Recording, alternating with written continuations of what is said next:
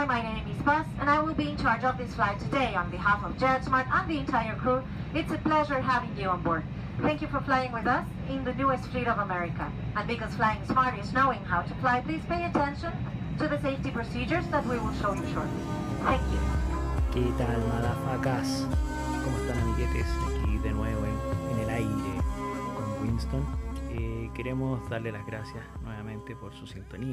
Eh, y también para informarles que efectivamente estuvimos fuera un tiempo del aire porque estábamos en un retiro espiritual en lugares tan sagrados como la India, Nepal y el Tíbet.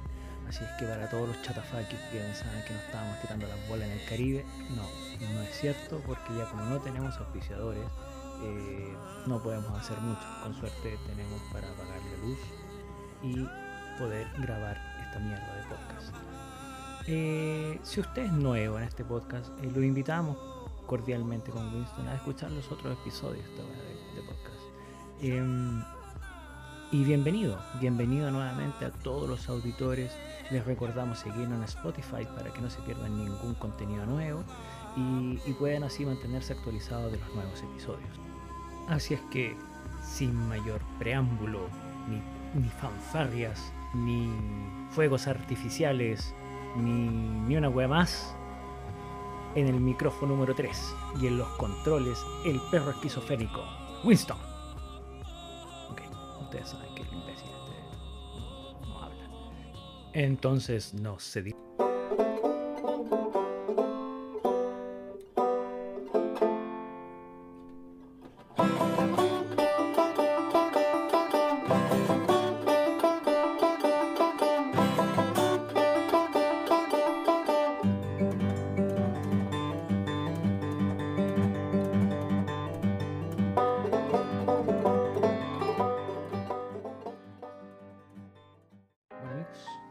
Estudio Chapa la Pachala ya estamos grabando una vez más con Winston, este perro imbécil que, que tantos problemas me dio. Eh, bueno, quería contarles cómo nos fue. Eh, fue una experiencia bastante bonita, eh, no exenta de cosas extrañas, aventuras y estupideces de este perro que la verdad es que nos dejó bastante eh, humillados por, por aquellas tierras del Asia.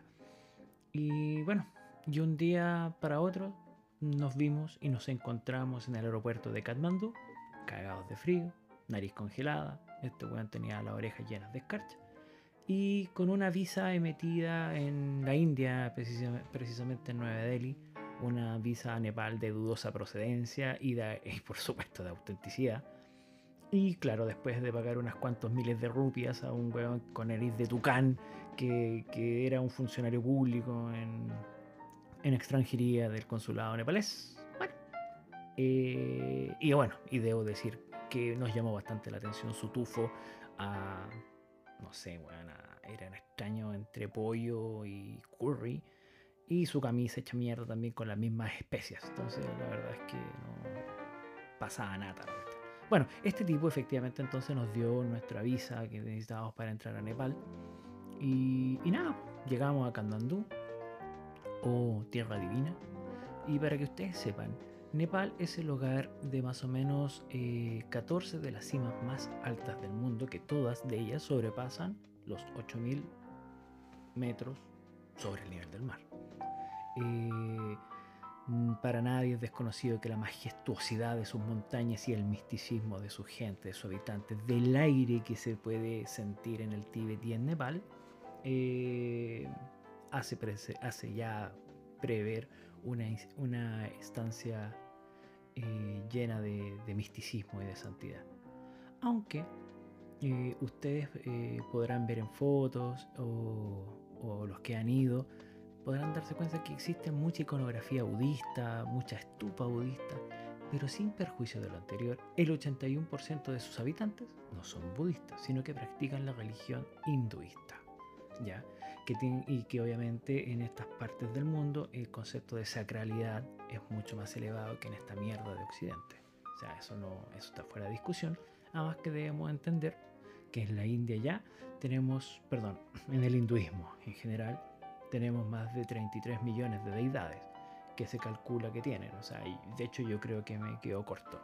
33 millones. Así que creo que hay una idea, si tú, tú quieres tirar un peo, tenés una deidad del peo. Entonces, hay para todos los gustos, así que no hay que, no hay que preocuparse. Pero lo interesante que encontramos con Winston dentro de este periplo fue que encontramos dos templos sacrificales.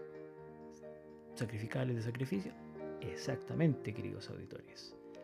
Em, ya muchas veces creo uno que no se estilan estas prácticas, pero sí, efectivamente, eh, se, eh, se, siguen estilando en Nepal y en la India. Recordamos también que hay una que, en excepción con, con, algunos templos en la India que son más secretos, que están, se ofrendan a la diosa Kali. Que sin perjuicio aquí también vamos a ver.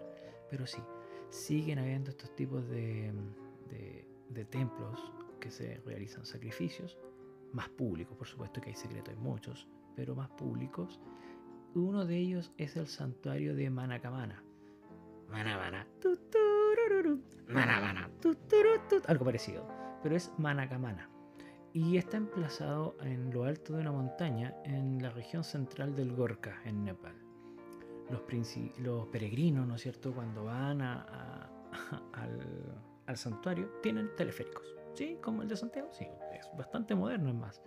Eh, para llegar ahí arriba y así se, se, ahorran mucho, bueno, los peregrinos más devotos se maman las 5 horas a pie, que es el camino tradicional. Con Winston, por supuesto que lo hicimos caminando. Este weón al final me lo tuve que echar al hombro, pero no importa, subimos caminando.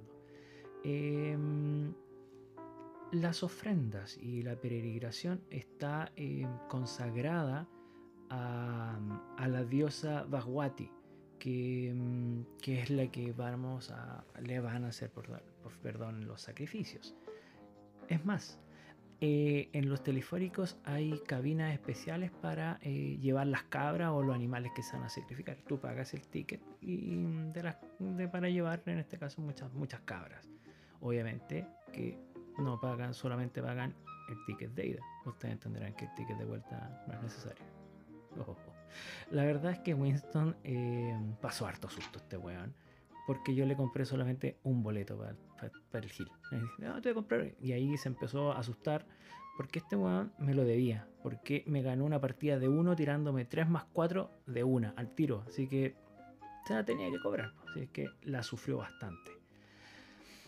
Eh, cuando llegamos arriba, ¿qué vimos? Efectivamente, los, em, estas personas, estos devotos, le entregan el animal a un matarife que el cual lo degüella a toda velocidad, muy profesional por supuesto, eh, y recibiendo el chorro de ñachi, ¿cierto?, de sangre a la imagen de la diosa. Recibiendo, obviamente, que uno tiene que darle una propina al matarife. Y, y bueno, y si es que quiere, este matarife eh, le devuelve el, animal sacrificado o, o, lo deja ahí mismo. Eso, eso depende del devoto, la verdad. Ese es uno y el otro eh, está bastante más cerca de Katmandú, de la capital de Nepal, solamente a 22 kilómetros aproximados, y que es de similares características y en los cuales se congrega mucha, mucha gente los martes y los sábados, que son como la, el pic de sacrificios. Em, el templo eh, es, se llama Dachinkali y como su nombre lo indica, está dedicado a la diosa Kali, la, devoradora y la destructora del mal, del tiempo, la ilusión y del ego. Mucha gente estúpida aquí le dice, no, es que es la diosa de la muerte. Sí, efectivamente, pero no es una muerte entendida como en el, en, el morirse, no. Es en, la devastación, en, el destruir, la concebir, en concebir una creación a través de la destrucción, que a la larga es lo que todos en toda visión religiosa pasa. Recordemos el Apocalipsis, el Ragnarok y bla bla bla. Toda creación se concibe, o sea, ninguna creación se concibe sin devastación. Y para eso los hindúes, los dioses destructores tienen un gran, gran, una gran adicción. Bueno, esos son por parte de los templos eh, sacrificales. Por supuesto también que estuvimos en otras partes de Katmandú y Y con este perro sarnoso subimos a un complejo bastante interesante y lo que no se pueden perder, si es que algún día van, que es el complejo llamado Sayagumbut Burunat, que es más conocido como el Templo de los Monos. Se encuentra, ¿no es cierto?, en la cima de una colina, eh, más o menos que tiene un unos 360 y algo escalones, la cual uno le quedaba loli, pero bueno, la, la belleza del entorno eh, los vale. Y uno puede ver mientras sube, ¿no es cierto?, en la estupa, la gigante de, de Buda, que se ven los ojos de Buda, que, mira todo, todo calmado, es algo verdaderamente sublime. Em, este es un lugar sagrado, ¿no es cierto?, el más importante para los budistas en Nepal. Y además que esta estupa está formada por un sinnúmero de complejos y, bastante numerosos pequeños santuarios. Eh, el monasterio tibetano, por supuesto, y un museo y, unas bibliotecas. Eh, cuando partes caminando, ¿no es cierto? Estos escalones para el loli, para el pico, ¿por qué no decirlo para el pico? En, el primer escalón ya en la mitad vas mirar hacia arriba y sabes que esto, no va a ser difícil, esto te va a costar. Pero mientras vas ascendiendo, te, te van a, se van acercando los monos y te parten saltando y te parten robando weá y te vienen los, los, vendedores, los artesanos y la gente obviamente que está en, en peregrinación. Claramente este estúpido Winston empezó a olerle la raja, el culo a los monos y uno le mordió la oreja. Así que sí, te pasó por huevo, ¿sí? Reconócelo. Y le mordió la oreja y ahí tuvimos que, puta, con un, con un caballero que vendía artesanía, puta, pues, conseguirle una cuestioncita para la oreja. Todo un show. Culpa de este weón que anda oliendo las rojas. Uno llega arriba y ya eh, el ambiente es distinto, ¿no es cierto? A través de los humos de los, de los inciensos, perdón, las ofrendas, uno va recorriendo los distintos edificios, tiendas, pequeños templitos que hay y obviamente uno se queda eh, ensimismado a través de esta, esta, grandiosa cúpula de la estupa. Y obviamente que en los em, pequeños monasterios que está ahí se encuentran los monjes, ¿no es cierto?, recitando los mantras eh, de, de colásticos de rigor. Em, después que nos echaran, porque así fue, nos echaron de, este, de estos templos, porque obviamente Winston meó en cuanto lugar encontró. Meó, sí, marcó todo y obviamente cada, cada templo y cada estupa fue meada por este perro indecente, perro mierda, cochino, weón. Así que no, no se podía aguantar, así que me ando a los lloros, vinieron la gente que mm, encargada y nos dijeron, váyanse a la cresta. Así que tuvimos que irnos, bajar estas 360 tantas escaleras de vuelta, eh, bastante avergonzados, la verdad, las cosas. Eh, bueno, después de esta vergüenza pública que sufrimos, bajamos a un lugar que tampoco se puede perder que, es la plaza eh, Durbar, maravillosa. Simplemente es un, espectáculo para, para, la cultura y, realmente para, todo. Eh, vale la pena eh, conocerla, porque esta plaza está en el corazón mismo de Katmandú.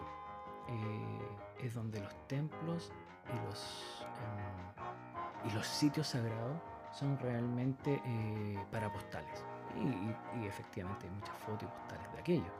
Así es que mm, nos internamos a, este, a, este, estas callecitas eh, intrincadas con templos y, palomas, creo que más hay palomas. Este weón se comió una. Puta weón, soy cochino, culiao, Bueno, se comió una paloma, y también otra, otra vergüenza.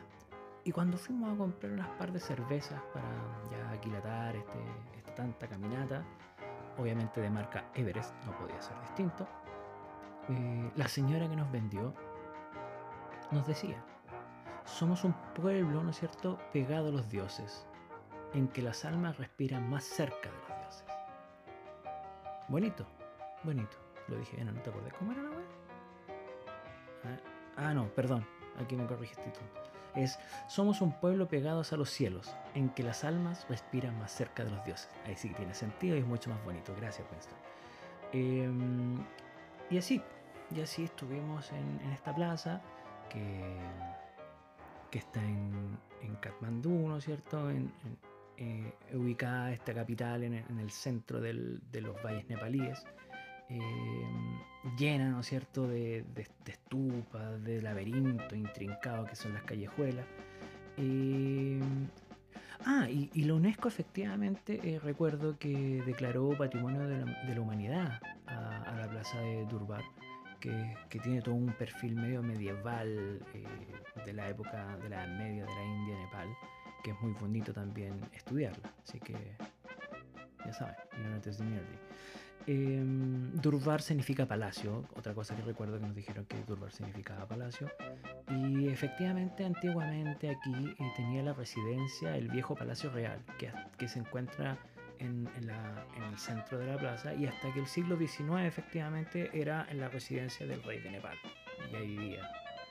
Em, lo que más distingue, ¿no cierto?, de esta plaza son, son sus templos, con, que tienen, que son decenas, muchos, muchos templos de la misma forma, que, que tienen unos techos medios cónicos, como con, como con tejita, y tonos medio rojizos y están básicamente dedicados a la diosa hindú, el, dios hindú, perdón, Shiva, y siendo el más importante el templo Mayundeval, que, que está en el centro de la plaza, o por ahí. Em, entre otros templos que se levantan cerca de ahí están algunos santuarios eh, dedicados a varias deidades del hinduismo, pero principalmente en Ganesha y en Hanuman. Ganesha, ustedes saben que el elefante, este hueón con el hueón con cara elefante, ¿no es cierto? Que, que ayuda a, a, remover los obstáculos de la vida y se le pide mucho para el tema del destino. Y el hueón, el segundo, es un mono, así tu amigo hueón, es un mono que encarna eh, el valor, la lealtad y la fidelidad. Valores que hoy por hoy están bastante alejados. Eh, lamentablemente, em, hay que decirlo, muchos de los santuarios de, la plaza de Durbar eh, muestran muchas, muchas eh, huellas de, destrucción.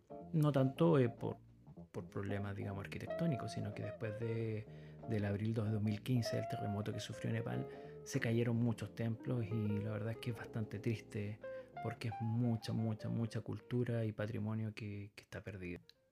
Ahora bien, ya bajando hacia, hacia el sentido de los valles, saliendo de la plaza de Durbar, vamos encontrando eh, muchas mujeres eh, y personas que llevan flores y, cenizas. Y se van deteniendo frente a las personas y van em, frotando estas, estos pétalos y, esta, y estas esencias en las estatuas de los dioses y van venerando em, con bendiciones y, como les contaba yo, eh, tirando polvo y mm, también podemos encontrar eh, los llamados sadhus, que son mendigos hindúes que dedican a su vida a la austeridad y, van cubriendo sus cuerpos con, con formas eh, bien pictóricas con pigmentos simbólicos. Son bastante famosos y, se pueden efectivamente ver en, en las calles y, son bien, la verdad que son bien famosos porque hemos visto, hemos visto con este weón en algunas fotos y, es como bien, bien típico. Em, bueno, y muchos de estos sadhus y personas que veneran a, los, a los, dioses hindúes pasan eh, cerca de, de, un templo que se llama Pashupatinath, que es el más importante de los templos hinduistas en Kathmandú en la zona oriental de la ciudad, eh, cerca de la orilla del río Bagmati, que es el similar al Varanasi, en Varanasi en la India con el río Ganges. De hecho, este río, el Bagmati, es eh, confluente del, del, Ganges. Entonces tiene el, la misma, el mismo sentido em, espiritual. Y en esta, y en esta, eh, en la orilla tiene unas escalinatas igual que en Varanasi y se bañan, eh, con estos baños purificadores durante la mañana, se sumergen tres veces los cuerpos y, ya, se, y ya se tienen que estar purificados. También se ven piras funerarias donde se queman a los muertos, eh, con maderas de sándalo los huevones. De hecho el sándalo está prohibido cortarse en la India, pero hay eh, parques que se van reforestando para este tipo de cosas y también del comercio de sándalo del perfume. Em, bueno, y ahí decía que se queman los cuerpos y todo. Y, y las cenizas se echan al Bagmati para casi para así alcanzar lo que se dice en el hinduismo el moshka, o la liberación del círculo de reencarnaciones que rigen la vida y la muerte de los hinduistas. Pero básicamente es lo que se puede comparar con el samsara para los budistas, que es esta, este ciclo de sufrimiento que, que nosotros tenemos y que a la vez con el karma podemos ir eh, solucionando y, y, sanando ciertas, ciertos malas acciones y el karma. Eh, bueno, como les comentaba, eh, la mayoría de los, de, los nepaleses son hinduistas, pero también hay muchos budistas. Y en Kanmandú eh, tiene un, una particularidad de budismo porque se dice efectivamente que Buda, eh, Krishna Sakamata, que Buda, que bueno dije, es Buda, perdón, eh, habría caminado, ¿no es cierto? Y encontrado eh, iluminación también en, en Nepal. Así es que también eh, hay una, una gran influencia de peregrinos budistas que llegan desde toda Asia para dar vuelta en sentido de la aguja del reloj de uno de los, de uno de los templos budistas más grandes eh, en Nepal que se llama Bodhanath. Bodhanath, eso. Eh, bueno, y, básicamente fue esa nuestra, nuestra aventura en, en Katmandú y de ahí tomamos, eh, fuimos al aeropuerto y tomamos la avioneta a lo que nos llevaría a Lukla, la primera gran parada en nuestro ascenso al Everest. Pero eso lo vamos a dejar para otro capítulo para que ustedes puedan eh, deleitarse de esa gran aventura. Al volver a la India, de nuevo, tuvimos que hacer todo el papeleo para volver, volver a la India y ver ese al Caretucán de nuevo. Eh, llegamos a tomar once con el Dalai Lama créanlo, ¿no? Ahí estuvimos. Y el bro este, eh, que se llama Tenzin Gyatso, eh, nos tenía pan con palta y techai. Y aquí, aquí, ay, los hippie chic, los, los hippie umbrales van a decir, ay, qué rico el techai. Y no tienen puta idea qué es el techai. Así es que les vamos aquí con, con Winston a explicar qué, qué mierda es el techai. Que efectivamente, o masala chai, que es una bebida originaria del sur de la India. ¿Ya?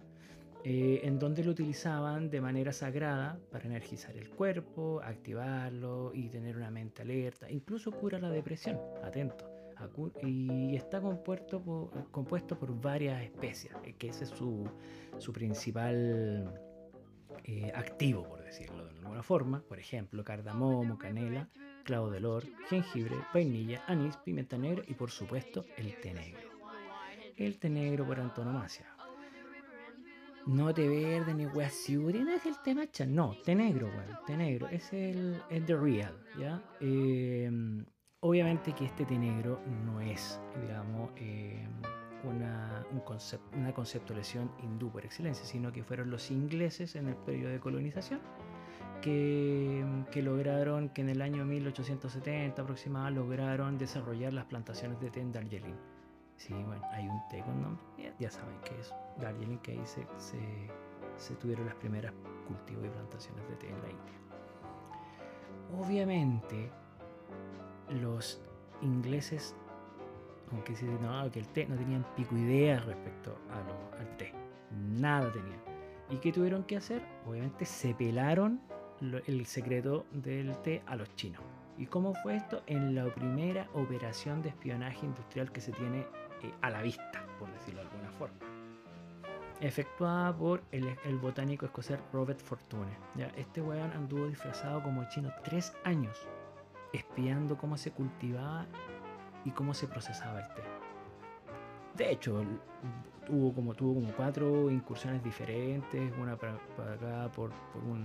Eh, por el no sé cómo se llama la cuestión, como la Sociedad Botánica de Inglaterra, la otra, la por supuesto, vilipendiada Compañía Británica de las Indias Orientales, y después eh, su cuarta fue pagada por Estados Unidos incluso.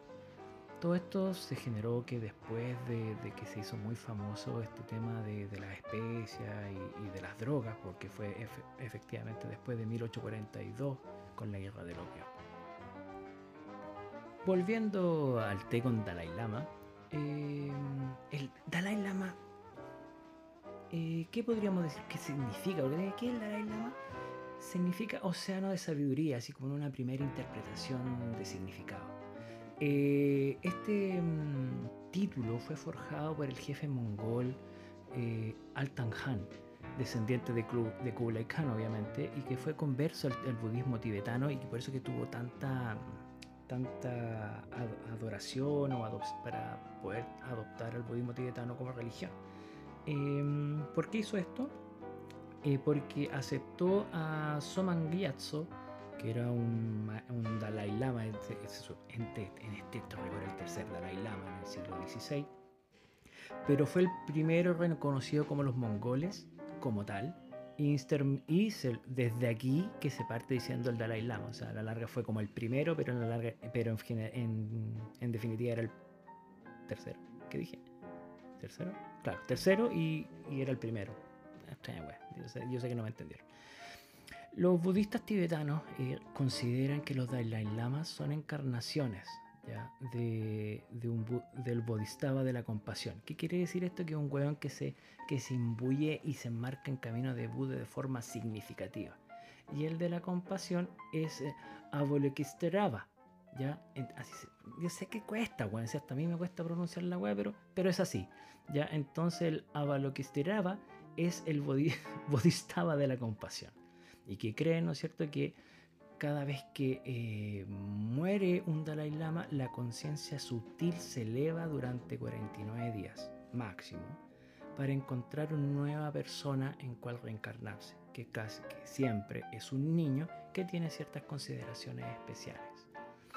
Y esto es lo que se, eh, se llama el Panchan Lama y se reencarna, o se, también se dice Tulku, en un niño, como lo habíamos dicho. Y así sucesivamente se va muriendo y buscando reencarnación, muriendo, buscando reencarnación.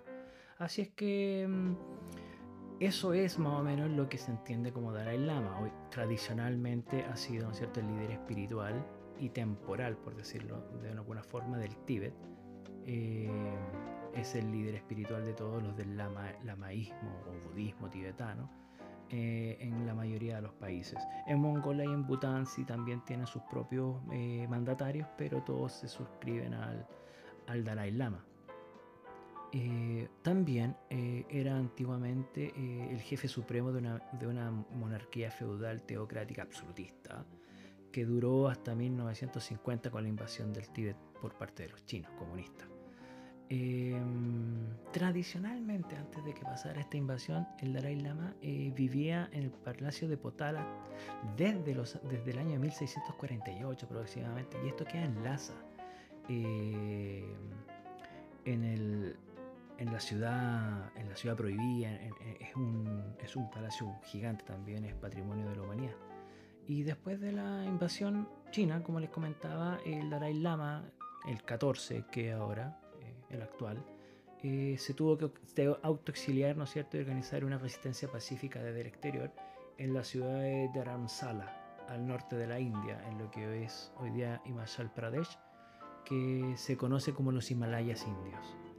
Eh, es más, el año pasado, el 22 de febrero, si no mal recuerdo, se cumplieron 80 años de entronación del Dalai Lama, a los 4 años. De hecho, tuvieron que declararlo mayor de edad rápidamente para poder eh, entronarlo y salvarlo de los chinos, que en ese tiempo ya, a finales de la Segunda Guerra Mundial, ya tenían, le tenían ojo al Tíbet para, para anexarlo.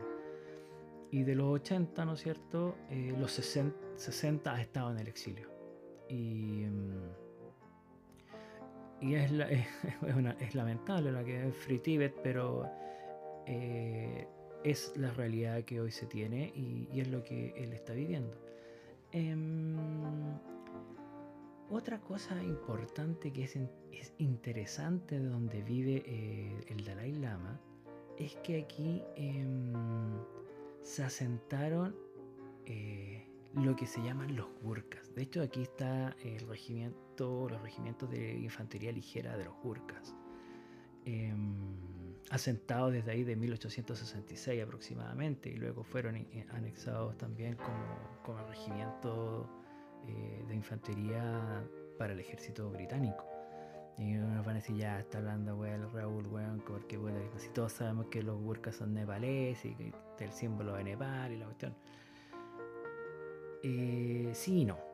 Porque la verdad es que los Gurkhas tienen su origen acá, en el norte de la India, y específicamente en lo que se conoce como Rajasthan o en Himayal Pradesh, lo que acabo de decir, y emigraron a Nepal en el siglo XVI. Los Gurkhas deben su nombre, ¿no es cierto?, al guerrero hindú del siglo VIII, Guru los y estos seguidores de este rey fundaron el reino de Nepal al, emigrar hacia el norte. Y ahí, ¿no es cierto?, eh, lograron ellos eh, ya tener una dinastía en Nepal y por eso se le conoce a los Gurkhas como nepaleses.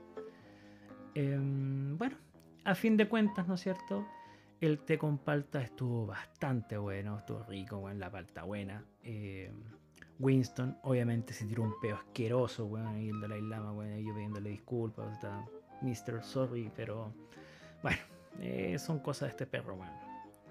Y antes de irnos de su casa, en el umbral de, de, su casa, ¿no es cierto? El Dalai Lama se acerca, nos dice con absoluta ceremonia y esa paz que lo, que lo imbuye, y nos dice, mirándonos a los ojos, sean ustedes mismos, pero si son medios hueones, mejor sean otro.